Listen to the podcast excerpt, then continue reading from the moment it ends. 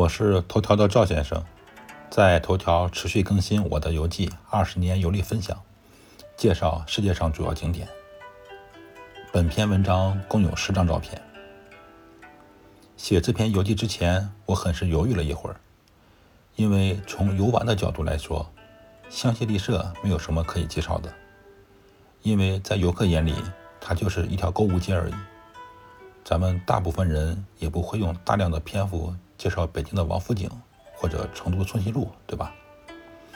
后来翻看照片，发现几张有意义的照片，就借香榭丽舍大道的文章名字，介绍一下我对钱的理解。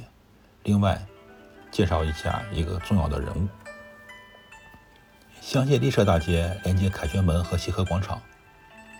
巴黎的凯旋门位于戴高乐广场，从凯旋门辐射出十二条马路。名气最大的马路就是香榭丽舍大街，很多人就是站在香榭丽舍大街，以凯旋门为背景照相。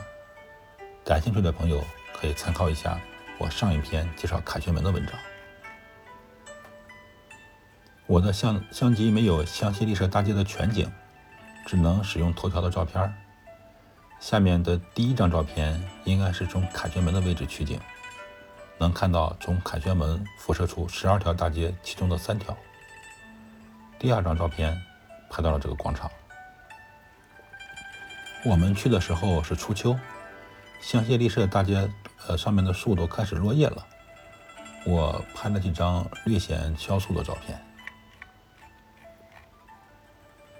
香榭丽舍大街有很多国际化的免税店。我和老婆去的时候时间偏早。一些从中国来旅游的购物团还没有到，店里显得冷清。一些耳熟能详的奢侈品店门口放置了方便排队的护栏。当年我收入微薄，没有消费能力去这些店里买东西，只能幻想，说等老子有钱了，就来这里想买什么就买什么。后来凭借自己的能力和运气，实现了财务自由。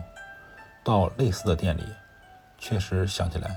买什么才买什么，对这些东西反而没感觉了。我经常和朋友讨论，什么才是有钱人？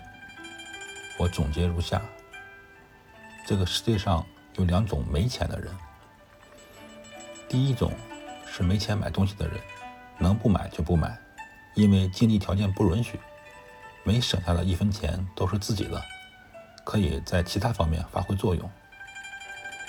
第二种是怕别人以为他没钱的人，不管买什么，只要贵的，不要对的。说实话，这种人也是没见过钱的主。我把这类人呢，也归类于没钱人。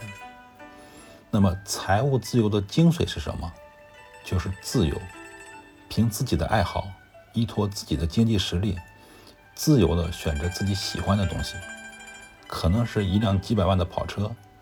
也可能是地摊的一个玩偶，不强调价格对商品赋予的其他含义，也就是不装逼，这个就是财务自由的精髓。那么举一个更简单的现实例子，自由选择的乐趣就是去饭店点菜，看菜谱的时候只看菜的名字和图片，不看价格，这也是一种财务自由。用钱来强调自己身份的人，都是没见过钱的人。因为别人都是爱炫耀自己轻易得不到的东西。香榭丽舍大街上有一个小的十字路口，有一个著名的雕塑，人物就是按照二战后法国第一任的总统戴高乐，夏尔·安德烈·约瑟夫·马里·戴高乐。注意，这是戴高乐的全名。他是法国的军事家。政治家、外交家、作家，法兰西第五共和国的创建者。法国人民尊称他为戴高乐将军。戴高乐先生的生平在很多渠道可以查到，我们中国人对他的评价很高。中华人民共和国能在西方资本主义列强包围下，在外交上打开局面，就离不开戴高乐先生。戴高乐先生去世时，北京天安门广场。新华门前和外交部三处将半旗致哀，这是中国首次给予一位外国元元首如此礼遇。现在每年七月十四号，法国国庆大阅兵都是在香榭丽舍大街举行。受阅部队会经过戴高乐先生的雕塑，接受他的检阅。赵先生，二零二零年十六日。